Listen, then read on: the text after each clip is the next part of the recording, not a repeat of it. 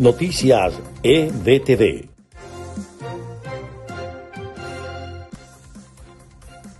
Este es el resumen de Noticias EBTV en podcast. A continuación, las informaciones del día viernes 21 de agosto. Les estaremos acompañando Freddy Machado y Susana Pérez. Comenzamos. Las operaciones que ha mantenido el régimen de Nicolás Maduro con el gobierno iraní en los últimos meses representan una amenaza para todo el continente americano, así lo aseguró el comisionado presidencial contra el narcotráfico y crimen organizado, Carlos Paparoni. El ministro de Defensa de Colombia, Carlos Holmes Trujillo, aseguró que su país está listo para proteger su soberanía ante una eventual amenaza del régimen de Nicolás Maduro.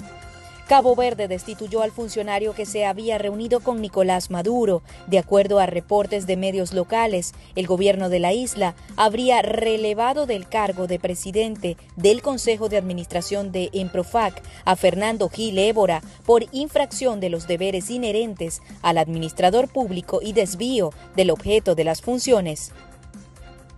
A pesar de los bloqueos del régimen a la plataforma AirDM, herramienta digital utilizada por el gobierno encargado para cancelar los bonos a los héroes de la salud, nacen nuevas opciones para burlar los saboteos de la dictadura.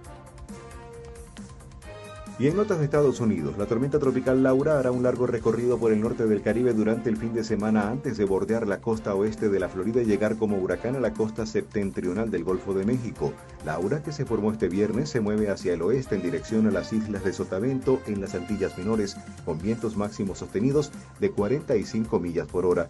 En la trayectoria de Laura están entre otras islas Puerto Rico, La Española y Cuba antes de acercarse a Estados Unidos. Los casos de coronavirus en Florida llegaron este viernes a 593.286 luego de reportarse 4.684 nuevos positivos y 119 fallecimientos adicionales, lo que elevó el total de muertes en el estado por encima de la marca de 10.000. Según informó el Departamento de Salud, Florida continúa mostrando avances en su lucha contra el coronavirus, sumando menos de 5.000 casos por día durante los últimos seis días seguidos, a lo que se suma que el porcentaje de pruebas que dan positivo continúa cayendo por debajo del 10%.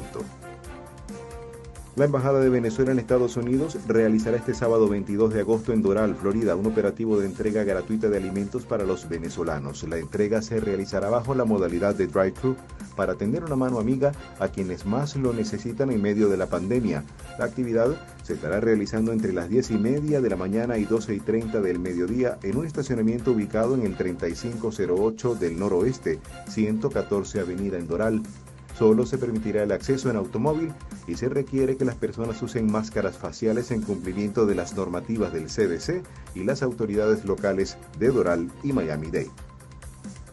Cientos de incendios en California desarrollándose en medio de peligrosos fenómenos climáticos han hecho que el gobernador declare estado de emergencia en la región. Actualmente hay 26 incidentes de incendios importantes en el estado. Los más grandes en este momento están afectando aproximadamente 91.499 hectáreas.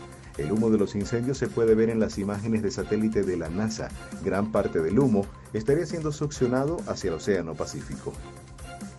La Embajada Virtual de los Estados Unidos en Venezuela recordó este viernes al jefe de despacho de la presidencia encargada en Venezuela, Roberto Marrero, quien se encuentra secuestrado por las fuerzas represivas de la dictadura de Nicolás Maduro.